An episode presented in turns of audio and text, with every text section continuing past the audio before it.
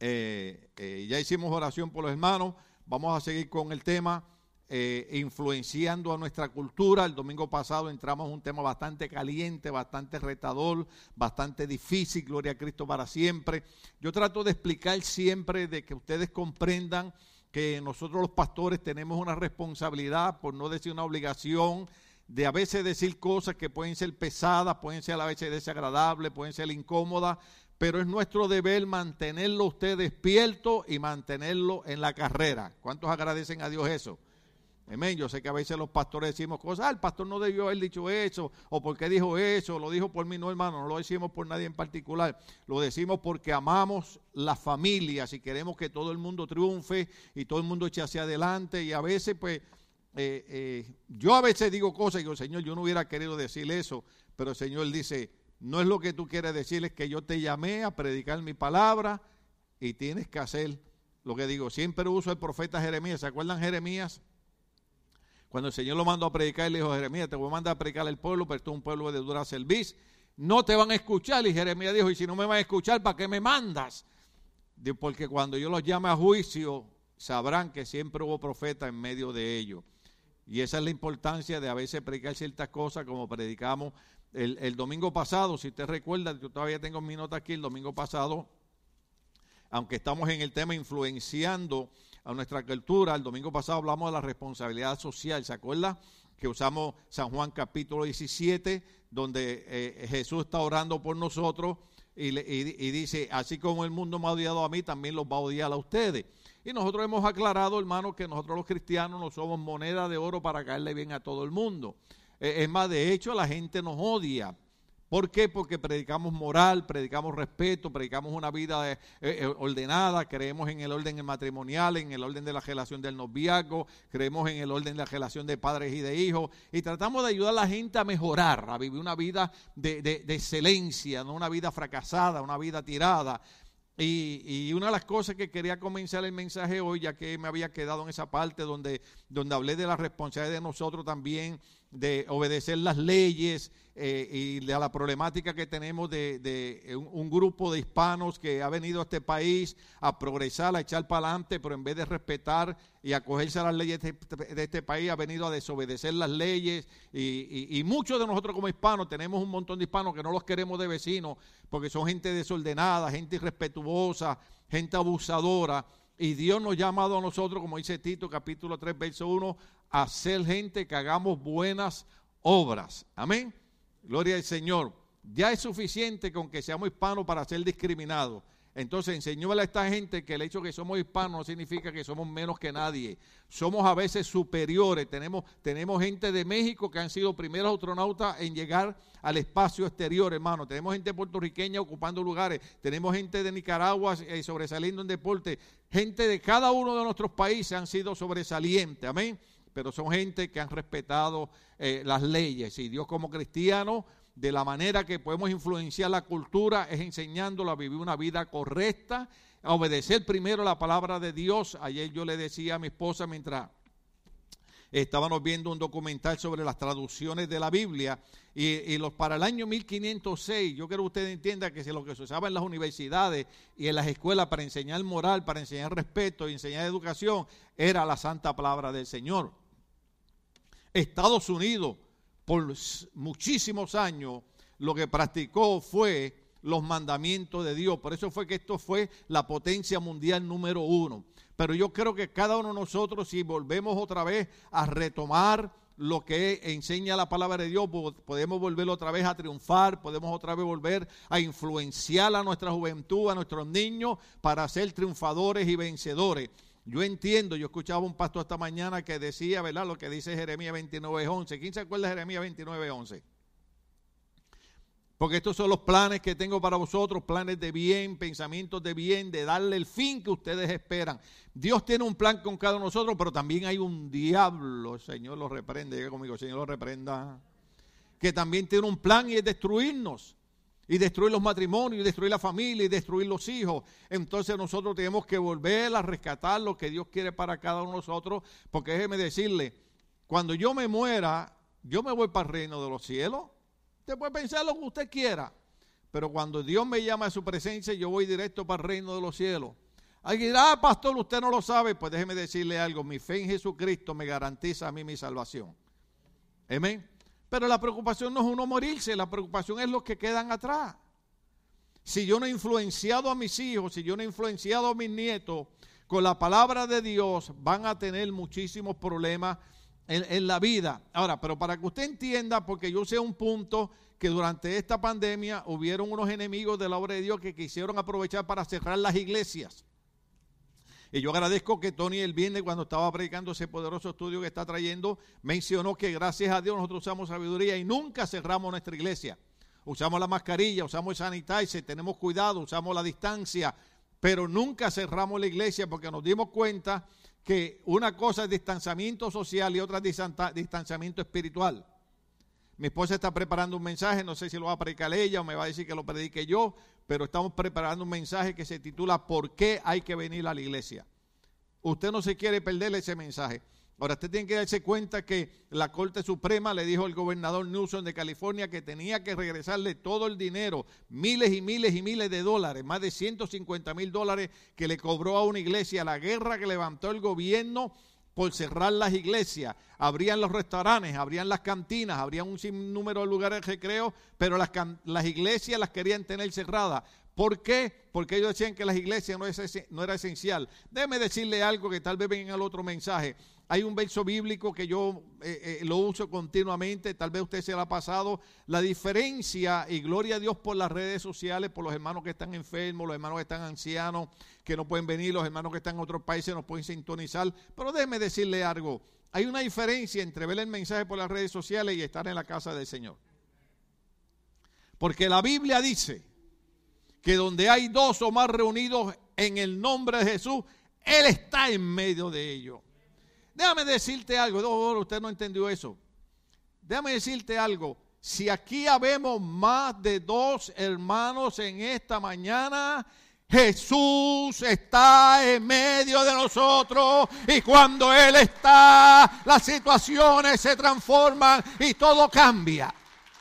Por eso es que es importante venir a la iglesia. No quiero adelantar el mensaje. Las redes sociales, gloria a Dios por ellas. Alcanzamos el mundo, alcanzamos los hermanos, bendecimos los hermanos anteriormente. Pero cuando usted entra por esas puertas, por eso es que la Biblia dice una cosa maravillosa. Usted puede estar sufriendo de depresión, usted puede estar sufriendo de ansiedad. Pero la Biblia dice que el salmista decía en el Salmo 100, cuando tú entres por las puertas de los atrios de Jehová, entra con alegría, entra diciendo, Señor, gracias porque llegué al lugar donde una vez hayan dos hermanos hermano, tú estás presente. Y si tú estás presente, mi situación va a cambiar, mi enfermedad va a cambiar, mi problema va a cambiar. Porque tu palabra dice, habrá algo imposible para mí. No lo hay. Tu palabra dice, clama a mí, yo te responderé y te enseñaré cosas grandes y ocultas que tú no conoces. Esas cosas ocurren cuando nos reunimos en la casa del Señor.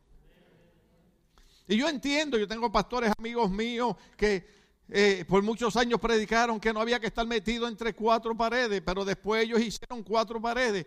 Y, déjeme decirle algo, porque usted cree que Dios en el desierto mandó hacer un tabernáculo para que los sacerdotes entraban en el tabernáculo. ¿Dónde era que ellos veían la presencia de Dios? Porque después se mandó a construir un templo. Se construye el templo de Salomón, se construye el templo de Herodes. Y una de las profecías es que se va a volver a cumplir otro templo. ¿Para qué Jesús fue al templo a enseñar cuando comienza su ministerio? ¿Por qué Jesús fue al templo a fijarse que había una viuda que dio todo lo que tenía? ¿Por qué? Porque el templo es importante.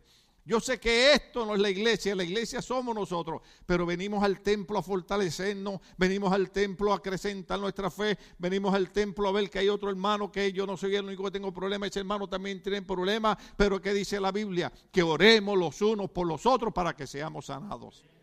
Cuando venimos a la iglesia y oramos los unos por los otros, hermano, las cosas cambian.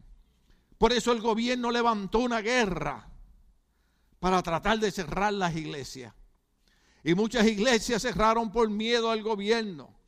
Y yo he enseñado aquí que la Biblia enseña que hay que respetar las leyes. Pablo se lo dijo a los romanos, eh, Tito también lo dijo, pero hemos enseñado que cuando hay una ley terrenal que va a violar la ley de Dios, la ley de Dios es superior a toda ley terrenal. Y si no recuerdo mal, Creo que termina el mensaje diciendo que en el día de Pentecostés, cuando, cuando Pedro estaba predicando y le dijeron, no queremos que hables en el nombre de Jesús. Habla de Dios, pero no hable de Jesús. Y Pedro dijo, juzguen ahora quién es menester obedecer, a Dios o a los hombres. Nosotros tenemos que tomar una decisión de a quién obedecemos. Pero el problema es que recuerden que una de las razones que dijimos antes de pasar el video, las razones que dijimos que la razón por la que no estamos pudiendo eh, eh, eh, influenciar nuestra cultura debidamente es porque están ocurriendo dos cosas.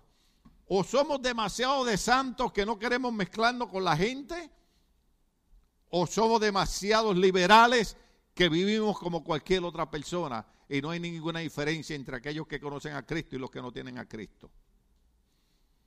Toda persona que ha tenido un encuentro con Cristo no es que es perfecta de la noche a la mañana. La salvación es instantánea.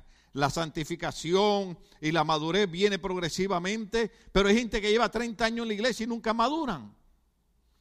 Entonces, ¿cómo vamos a influenciar a una cultura que está perdida, que está necesitada, cuando nosotros estamos haciendo lo mismo que están haciendo ellos? Ahora, para que usted vea por qué tenemos un enemigo que sigue luchando para que la iglesia no exista.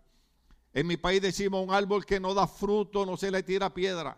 Yo le digo a mi esposa, ahora entiendo porque el diablo la tiene conmigo y eso es diariamente y eso es 24 horas y eso es una guerra continua. Y el problema es que el diablo ya tiene que entender, si no lo ha entendido es porque es demasiado de bruto, que ya la edad que yo tengo yo lo único que puedo hacer es morir sirviendo a Cristo. Yo no entiendo esto de la gente que juega con la iglesia, que entra y sale, entra y sale, entra y sale. Una vez entregué mi vida a Cristo, dije, este es el único camino de salvación. La Biblia dice, después de haber puesto la mano en el arado, si miras para atrás no eres digno entre el reino de los cielos. Yo creo que lo que Cristo hizo por nosotros en la cruz del Calvario, no hay nada que lo pueda suplantar. Lo que pasa es que esto suena a religión, esto suena a fanatismo, pero no es, hermano.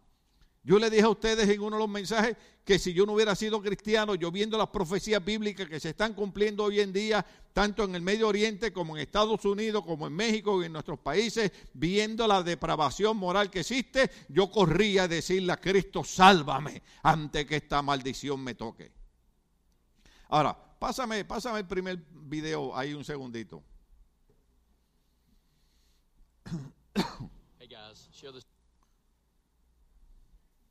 video, Pastor Greg Locke here. I want you to do a couple of things, and one of them is to uh, pray for our protection. I'm here in uh, Oregon, Portland, Oregon, Salem, Oregon. Actually, I'm at the TCAP, the Church at Planned Parenthood event, and uh, they've already unexpectedly had to shut down the road uh, on both ends. And there's uh, probably 22, 24 police officers already here uh, we showed up and there were about 35 Proud Boys, and they said, "Hey, we watch your videos. We came because Antifa's been posting on all of their social media networks that they're going to have a quotation F the church night."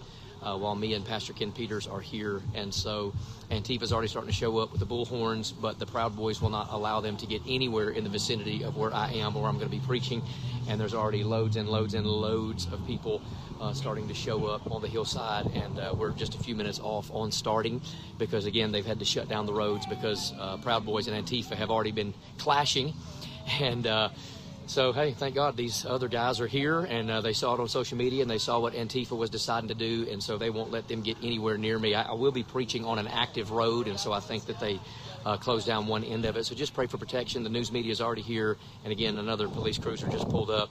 Four or five more Antifa people just jumped out. They got bullhorns. They're trying to overshadow what we're trying to do here in just a few moments, but we're going to do it anyhow. And uh, they've threatened to cause all type of ruckus. And again, their event is called F, fill in the blank, the church. But uh, our event's going to be let's preach the gospel of Jesus Christ. They're getting ready to get started. They're getting ready to pray. So just pray for protection.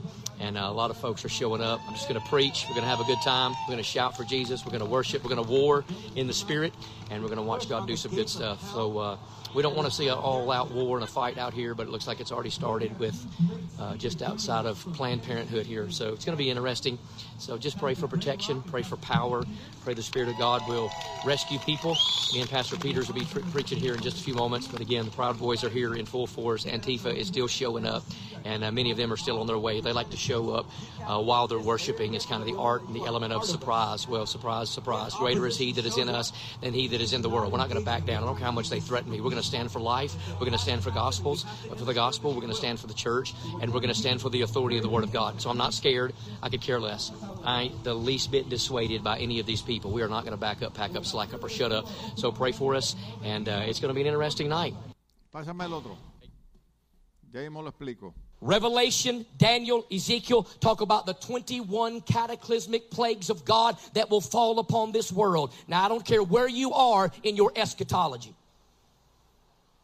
You got to get over this willy nilly idea that we can live any way we jolly well please and we don't have to worry about persecution because Jesus is just going to slip us up out of here and we never going to see any pain. We never going to see any problems. You better read a Bible. I'm going to tell you what the Bible teaches. We will be delivered from the wrath of God, but we will not be delivered from the wrath of man. Hmm.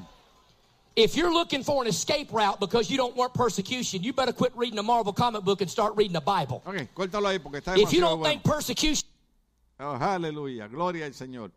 Eh, eh, déjeme ver si Facebook, Instagram, Twitter no nos elimina esta palabra porque eh, estamos viviendo una época donde eh, eh, el derecho más sagrado que tenemos en Estados Unidos, la libre expresión de palabra, nosotros podemos expresar lo que nosotros queramos, pero se han levantado grupos que ellos quieren tener derecho a expresión de palabra, ellos quieren tener tolerancia, pero el problema es que en Estados Unidos ahora los cristianos le están eh, eliminando el derecho de expresarse, en Estados Unidos le están eh, eh, eliminando la tolerancia, o sea, nosotros tenemos que tolerar a las otras personas, pero ellos no nos quieren tolerar a nosotros. En la primera parte que nosotros empeza- empezamos ahí, este hombre estaba aquí en el estado de Oregon, en un lugar llamado Salem, y tenía una campaña en un parque. Y, dos grupos, dos grupos, los voy a mencionar porque él los mencionó, uno se llama Antifa y el otro se llama eh, Black Lives Matter, que nosotros respetamos, gloria al nombre del Señor. Ahora hay un movimiento que se está levantando que se llama eh, eh, All Life in America Matters, todas las vidas en América importan.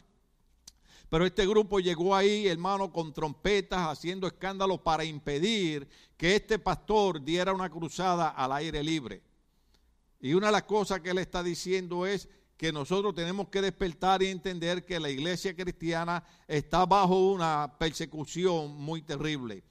Yo no sé cuánto ustedes recuerdan que más de 10 años atrás yo le dije aquí que el Señor me había mostrado en su misericordia, no es porque uno sea profeta ni sea más espiritual que nadie, pero yo en su misericordia a veces revela ciertas cosas y yo le dije a ustedes, vienen unos días donde vi una persecución en contra de la iglesia, pero será una persecución disfrazada con leyes gubernamentales.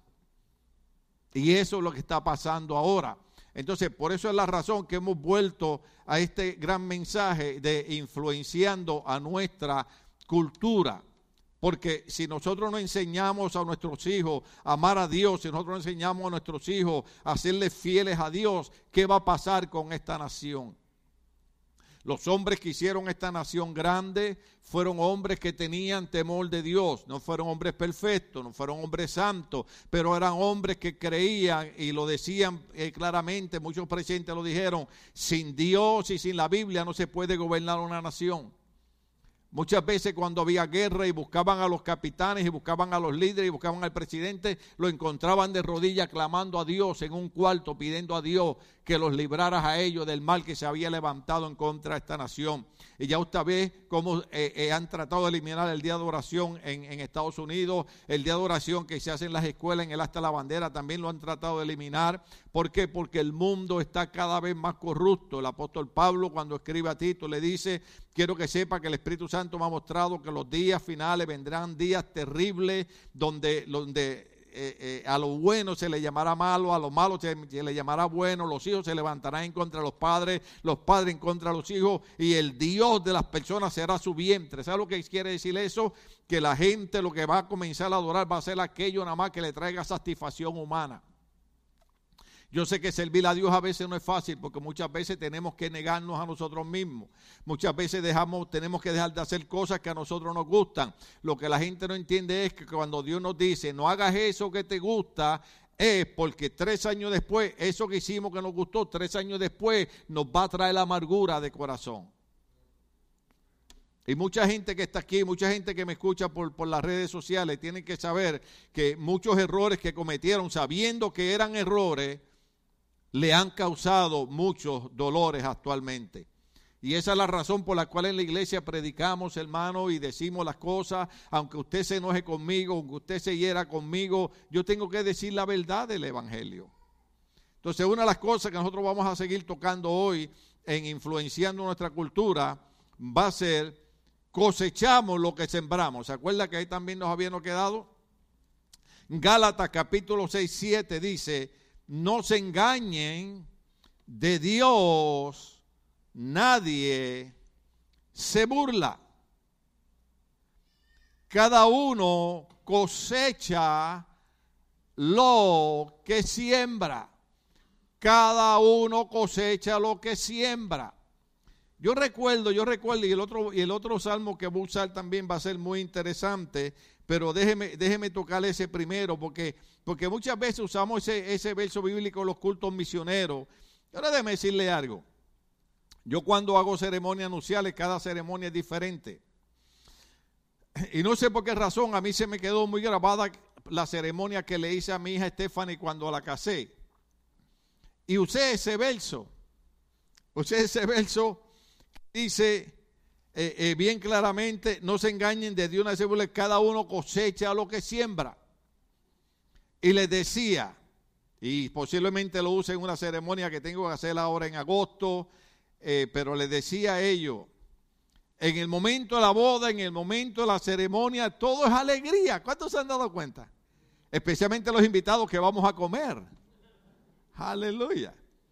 Pero eh, eh, hay nerviosismo, se hacen intercambio de votos.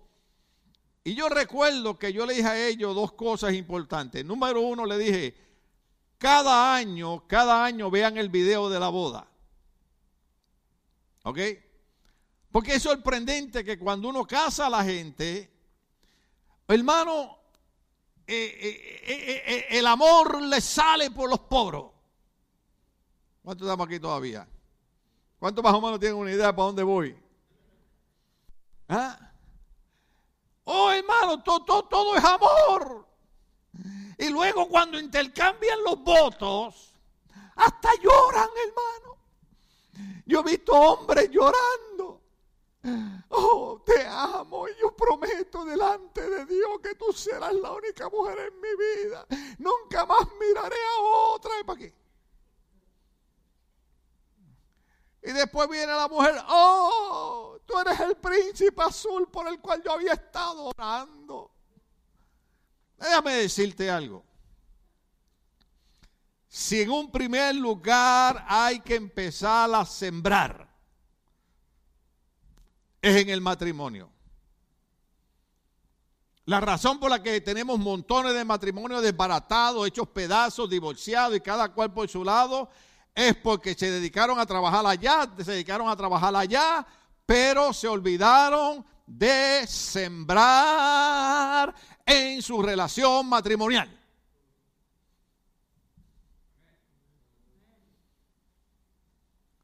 Por ejemplo, todavía yo quiero decirle, yo quiero decirle a ustedes algo que todavía nosotros dentro de la iglesia tenemos un montón de hombres machistas. ¿Cuántos estamos aquí? Alguien que me odie machistas. Yo no sé, yo no sé, quién fue lo que le puso. Le voy a echar la culpa a René. Pero pusieron una foto, pusieron una foto ahí eh, eh, en, Facebook, yo todavía no lo sé usar muy bien, yo nada más. Pero pusieron una foto ahí de una, mujer enferma y enferma trabajando. Y así era mi suegra. Mi suegra está embarazada, iba a ordeñar las vacas, iba a cargar agua y para aquí, para acá. Las mujeres son tremendas. Entonces ponen, ponen a, dos hombres y uno de ellos está enfermo. Y el que está enfermo se le tira en los brazos al otro y le dice, dile a mi mamá que siempre la he querido y dile a mis hijos que nunca me olviden. Y lo que tiene es catarro. ¿Cuánto estamos aquí todavía? Entonces, en el primer lugar que hay que sembrar en el matrimonio. Usted ve, yo he tratado, yo he tratado en mi hogar, no digo que soy perfecto ni soy el mejor esposo, pero yo he tratado en mi hogar de que haya armonía con mi esposa, con mis hijos. ¿Sabe por qué? Porque mi mamá me dejó un refrán muy grabado que me decía, hijo, no puede ser luz en la calle y oscuridad en tu casa. ¿Cuánto estamos aquí? O sea, tú no puedes ser amable con la gente de la calle y ser un ogro en tu casa. ¿Estamos aquí todavía? Yo recuerdo un pastor que en una ocasión la esposa le dijo, mira, yo quiero que tú me trates no como tu esposa, trátame como a las hermanas de la iglesia. Y el pastor le dijo, ¿qué, tú quieres decir? Dice, bueno, porque a mí tú me regañas, a mí tú me miras mal, a mí tú me dices esto, a mí tú me criticas, yo nada lo hago bien. Y a las hermanas de la iglesia todo es risa y todo lo que ellas hacen está bien hecho. ¿Cuántos en 32 años de pastor aquí me han oído decir a mí algo? Pero lo voy a repetir porque si acaso se lo olvidó, porque nosotros somos lo que nos conviene, se nos olvida. ¿Cuántos de ustedes me han oído decir porque casi siempre, dije casi siempre, el pastor le cae bien a la mayoría de la gente. No le cae bien a todo el mundo, pero le cae bien a la mayoría de la gente. Pero ¿cuántos de ustedes me han oído decir, si yo como pastor le caigo bien, pero mi esposa le cae mal, no me salude a mí? ¿Sabe por qué? Porque mi esposa y yo, delante de Dios, somos una sola persona. Y cuando yo estoy en mi casa tirado con dolor de espalda, cuando yo no puedo caminar, cuando yo tengo que estar en una operación, cuando yo tengo que ir a una cita médica, ¿sabe quién va conmigo? ¿Las hermanas de la iglesia? Mi esposa. Entonces, yo soy defensor de las mujeres, ¿cuántos lo saben? Pero a quien primero yo tengo que honrar es a mi esposa. ¿Estamos aquí? O sea que cuando yo tengo que, que hacerle un favor a alguien, yo tengo que primero preguntar si yo puedo tener el tiempo para hacerle ese favor, porque yo no le puedo quitar el tiempo de mi esposa para ayudar a gente, porque ya mi experiencia me ha dicho a mí que hay montones de gente que usted los aducha, los ayuda y después ni siquiera se lo agradecen. ¿Puedo predicar los tres minutos que me quedan? Entonces, sembrar empieza primero en la relación matrimonial. Eh, eh, eh, sembrarle un buen... No quiere decir que no tenga un día malo. Usted sabe, aquí todos somos adultos, ¿verdad? La mayoría de las mujeres tienen un mes, ¿sí? O un día al mes, o cuántos días son. Ya me entendieron, no se me hagan las locas. Pero yo les voy a decir algo, los hombres también al mes también tienen su día. ¿Cuántas hermanas valientes aquí, verdad? No, no me levanten, nada más, Dios tiene la marca, con los ojos me hablan, háblenme con los ojos, los puertorriqueños hablan con los ojos. Pero ¿cuántas mujeres aquí pueden decir que sus esposos al mes tienen su día también? Que usted lo mire y dice, con este monstruo fue que yo me casé. ¿Ve? Pero recuerde que la Biblia dice, la palabra blanda aplaca la ira. Entonces a veces podemos negociar nuestra relación. Ve, en los días actuales, como la iglesia está tan infestada por la cultura del mundo, en vez de la iglesia estar influenciando la cultura del mundo, el mundo está eh, eh, eh, influenciando la cultura de la iglesia, ahora es más fácil a los hermanos cristianos romper su hogar, romper su matrimonio, que luchar por él. ¿Esto estamos aquí? Claro que nosotros no estamos de acuerdo con el abuso. Yo me entero de un hermano, un hombre que golpea a su esposa. Yo lo llamo y con mucho amor, mucha humildad le digo, varón, yo quiero que tú vengas para acá. Tengo cuatro ujieres conmigo aquí, los cuatro te van a caer a puño. A ver qué se siente. Sí. Una vez yo le dije a un hombre, ¿Tu esposa mide cuánto? 5'4". ¿Cuánto pesa? 110 libras. ¿Por qué no te busca un hombre de 6 pies, 5 pulgadas, 300 libras y peleas con él? ¿Cuánto estamos aquí? O sea, en el primer lugar donde sembramos es en nuestro matrimonio. Déjeme decirle por qué. Porque la mayoría de los matrimonios casi siempre se procrean hijos, ¿sí o no? ¿Cuántos matrimonios aquí tienen hijos? Vamos a ver, levanten la mano los matrimonios tienen hijos. Aleluya, espero que hayan salido bonitos. Porque dicen por ahí de padre feo, hijos bonitos. Déjeme decirle algo. Los niños son unas esponjas. ¿Sí? Entonces, ¿usted cree que no? Mire, aquí han habido niños que yo he estado predicando y los niños están dormidos. Dormidos. Y una semana después viene el papá o la mamá a decirme, pastor, dije algo en mi casa y mi niño que estaba dormido en el culto la semana pasada me dijo, acuérdate lo que predicó el pastor. Y él me dice, pero si él estaba dormido, le digo, estaba dormido, pero estaba oyendo. A lo mejor usted estaba con los ojos abiertos y su mente estaba allá en Europa. Entonces, los niños son unas esponjas. Entonces, la mayoría de nosotros los hispanos, ¿por qué usted cree que en la nacionalidad hispana existe tanto el problema de la violencia doméstica? ¿Por qué usted cree que actualmente hay movimientos eh, eh, de mujeres, no quiero decir femeninos, porque no todos los movimientos femeninos son, son buenos, pero hay movimientos de mujeres que se han levantado pidiéndole al gobierno no más femicidios, no más asesinatos de mujeres. En mi país, lamentablemente, en menos de un mes mataron tres mujeres. No quiero hablar de México porque no quiero que nadie se sienta malo, pero en México, ¿cuántos años nos llevan matando mujeres, desapareciendo mujeres semanalmente? Y así sucesivamente. Mujeres que no pueden ir a la policía porque la misma policía se ríe de ellas y no les hace caso.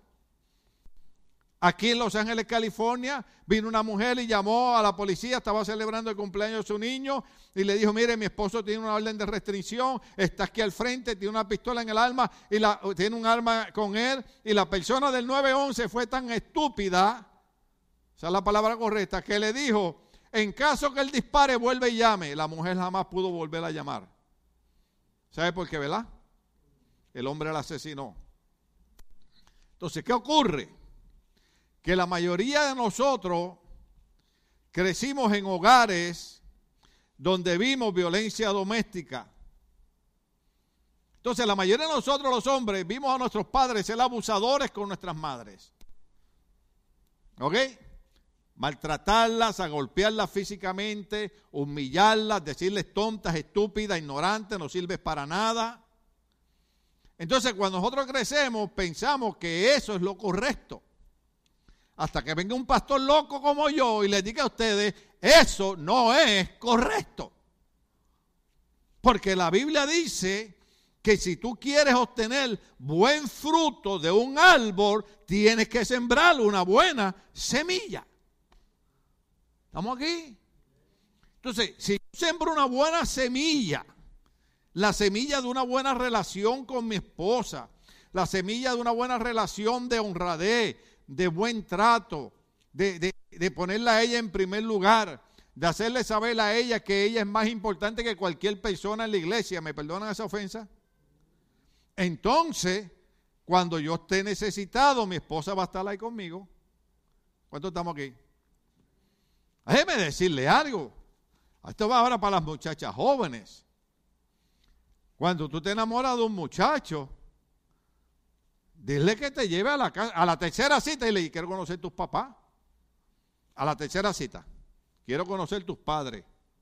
Si él te viene con historia, no, mira, que vos, que fíjate, que mis padres, algo está sospechoso.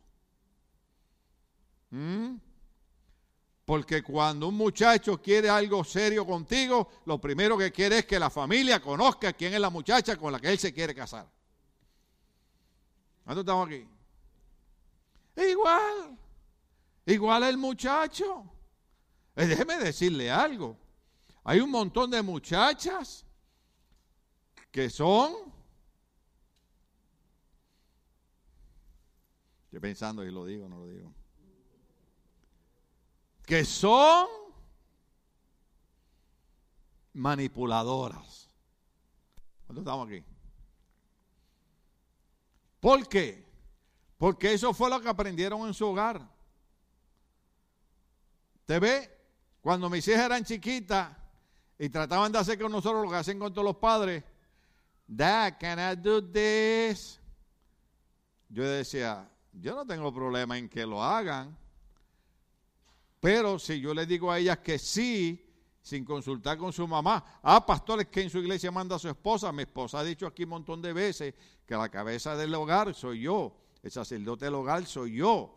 Yo la he honrado y le he dado la libertad como ella se merece, pero ella dice, y lo ha explicado aquí, yo no hago nada sin autorización de mi esposo, porque eso es lo que enseña la Biblia. ¿Ve? Pero yo le digo a ella, les decía cuando chiquita, ¿y qué dijo su mamá? Su mamá dice, y eso no. y eso no. Ah, Yasmin, no. Entonces le digo, si su mamá dijo no, es no. Entonces yo voy y después pregunto, ¿por qué les dijiste que no? ¿Lo pueden hacer? Dice, no, no lo pueden hacer por esto, por esto. Ajá. En mi país decimos, como no explican.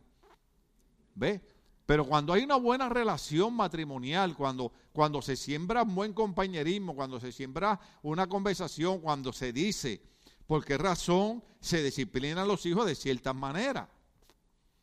Entonces, lo que usted no entiende es que lo que usted está sembrando en el matrimonio se va a reflejar en sus hijos.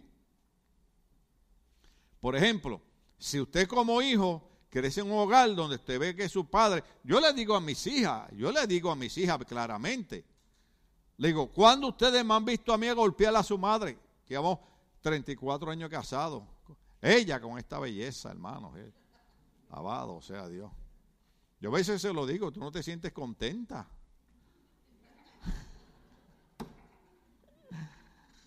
Ella me dice, contento te debes sentir tú. Digo, no, yo estoy contento, I'm happy. Es más, es más, se lo digo. Eh, hasta le canto, oh, happy day, oh, happy day. Pero el, el problema es este, yo le digo a ella. ¿Cuándo usted me ha visto a mí golpear a su mamá? ¿Cuándo usted me ha visto a mí decirle a su mamá eh, chimotrufia? Algunas dijeron, esa soy yo. Hermana, no, por favor. ¿Cuándo usted me ha dicho el Melinda linda? ¿Ah? Yo a veces veo hermanas aquí así bien, y parecen modelos de Victoria así, que le digo, ¿y qué si son el Melinda linda disfrazada? Algunos entienden lo que estoy hablando. Entonces, el punto mío es este. Yo le digo a ella, si usted nunca me ha visto a mí maltratar a su, a su madre, si nunca usted nunca me ha visto a mí humillar a su madre, usted me ha visto a mí siempre honrarla y respetarla, no me aparezca aquí con un bandido de esos que no respetan ni creen honrarla a usted como hija y como esposa. Es más, voy a decirle algo aquí y se van a enojar conmigo. Yo siempre he dicho, la muchacha que se enamora a un muchacho que le dice a la muchacha, yo con quién me voy a casar contigo que no es con tus padres. Ya, ya empezó mal la cosa. Porque el problema es que quien crió a esa muchacha desde que nació fueron los padres. Quien pagó universidad para que esa muchacha tuviera un título fueron los padres. Entonces aparece un tiburón de eso por ahí ¿Ah? Aran. Aran. ¿Ah? Y uno le dice, ¿en qué tú trabajas? Bueno, ahí es lo que Dios quiera. Le digo, no, no, no, no, no, no. No me respondas así. Porque la Biblia dice que el que no trabaja no coma. ¿O no le dijo Dios a Adán, con el sudor de tu frente comerás el pan nuestro de cada día? Usted trabaje limpiando zapatos, usted le trabaje limpiando eh, eh, eh, edificio, ventana, oficina, patio, eh, sea gerente de un banco. Trabaje en lo que trabaje, pero trabaje, por favor. Gente cuentista, que lo que trabajan es pidiéndole dinero a la gente. ¿Cuántos estamos aquí? La viejita que encontró el pobre hombre, se lo dije, se lo tengo que repetir, me quedan dos minutos. El, hombre va a, no quiero decir el nombre, pero era un Burger King. Eso despierta el hambre. Algunos ven un Whopper. Y el hombre ve a la viejita con un cartelón. I'm hungry, help me. Y el hombre el dinero que tiene es para comprarle el lunch para él. Lo dije bien, bien hispano, el lunch. Entonces, él va y le dice, señora, venga para acá. Y le compra, y él se queda sin comer. Pero él se queda mirándola, pobrecita, viejita. Cuando la mira así, ve que ella va y abre la puerta de un carro nuevo del año. Entonces él corre para allá y le dice, señora, espera un momento. Y alguien que ve que corre, usted sabe cómo somos los hispanos. Alguien corrió, sacó el celular rápido a empezar a grabar. ¿Usted no ha visto eso? Gente golpeada en el piso sangrando y la demás gente grabando. En vez de estar ayudando. Empiezan a grabar, le dice, en inglés, ¿no? Le dice, eh, eh, lady, come on, tell me. Eh, yo le di a usted mi dinero, me quedé sin mi, sin mi lonche, porque así que le decimos acá, sin mi almuerzo. Por ayudarle a usted, la veo un carro. ¿Este carro es suyo? Sí, es mío. ¿Y con qué usted paga este carro? Con el dinero que me da la gente. Me usted me debe decir a mí que yo me quedé sin comer para darle a usted y usted tiene un carro mejor que el mío. Entonces, por eso es que yo, cuando veo a alguien en la esquina pidiendo dinero, oro. Señor, le doy, no le doy, le doy, no le doy. Y a veces Espíritu Santo, guíame. Y a veces le digo así, dispara la guagua. El Señor me dice que le dé algo. Pero hay otros, hermanos, que usted le da dinero. Y nosotros tenemos que trabajar, rompernos la espalda para ganarnos un billete. Y ellos están ahí viviendo del puro cuento. Hay gente necesitada, hay gente que hay que darle la mano. Nosotros debemos ayudar a gente que necesita, pero hay gente lista. Entonces nosotros hemos trabajado, hemos luchado, hemos comprado nuestra casa, nuestro apartamentito, o hemos rentado nuestro apartamentito para que nuestros hijos tengan un sitio donde vivir. Entonces, tenemos que sembrar en ellos. Nosotros como padres, primero temor a Dios. Decirle, nosotros le hemos dicho en nuestra casa, todo lo que tenemos, esta casa, este carro, todo lo que tenemos ha sido por la misericordia de Dios. Porque si Dios no nos diera aire para respirar, si Dios no nos diera visión para abrir los ojos por la mañana, si Dios nos diera fuerza para ponernos en pie, ¿ah? si Dios no nos diera la oportunidad de estudiar una carrera, si Dios no nos diera la oportunidad de abrirnos puertas en un lugar donde nos emplearon, entonces, ¿qué señala a nuestros hijos? Tengo que sembrar en ti la semilla de la fe. Esa es la parte buena que viene el otro domingo. La semilla de la fe. Quiero sembrar en ti la semilla de la fe, porque 40 años atrás yo tuve fe de que Dios me iba a dar una casa, me iba a dar un trabajo, te iba a dar dinero a mí, me iba a dar dinero a mí para enviarte a la universidad y hoy en día tú tienes un título, no porque te lo ganaste, sino porque nosotros te ayudamos para que te lo ganara. Montones de hijos graduados de la universidad hoy en día montones de hijos con títulos, deben todos los días decir, Señor, gracias por mis padres. Porque pudieran haber estado en México rompiéndose la espalda, en Nicaragua, en Guatemala, en Honduras, y cruzaron seis meses por un monte. No les di la foto a los muchachos, Tony me dio la foto de su padre cuando vino aquí 40 años atrás. Nuestros bisabuelos, nuestros abuelos, especialmente gente de México, gente buena, gente decente, gente trabajadora, gente con valores religiosos, gente con valores familiares, vinieron a este país a romperse el lomo. ¿Sabe para qué? Para que hoy en día usted hablara un buen inglés. Yo he dicho esto aquí un montón de veces, pero cuando yo veo un hijo burlándose de un padre porque no habla bien inglés, me dan ganas de darle un puño. Ay, pastor, usted no tiene nada espiritual. Es que da vergüenza que los hijos no agradezcan que la razón que su padre no habla bien inglés es porque cruzó de su país para acá para que usted aprendiera a hablar bien inglés y hoy en día usted tuviera una carrera. Muchachito salvadoreño cruzó para acá, con su mamá, su mamá murió acá y muriendo le dijo, madre, te prometo que lo que me traiste aquí lo voy a cumplir, me traiste aquí a estudiar, a hacer a alguien. Y hoy en día ese muchacho, hermano, sin documentos legales, se graduó en la universidad de abogado.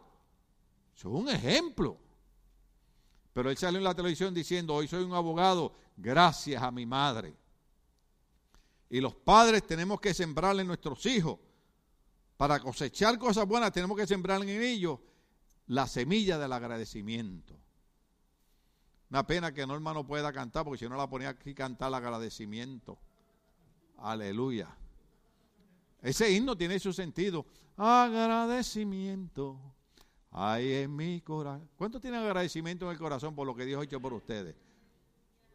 Dios los ha bendecido, hermano. Termino con esto. Dijo alguien, fue Pablo Coelho.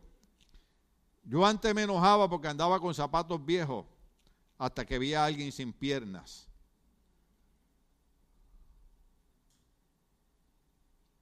Hay cosas que usted se queja. Mire para atrás. Hay otras personas que están peores que usted. ¿Cuánto damos un aplauso a Dios por hoy, hermano? Estamos de pie. Gloria al nombre del Señor. Aleluya. Seguimos el otro domingo.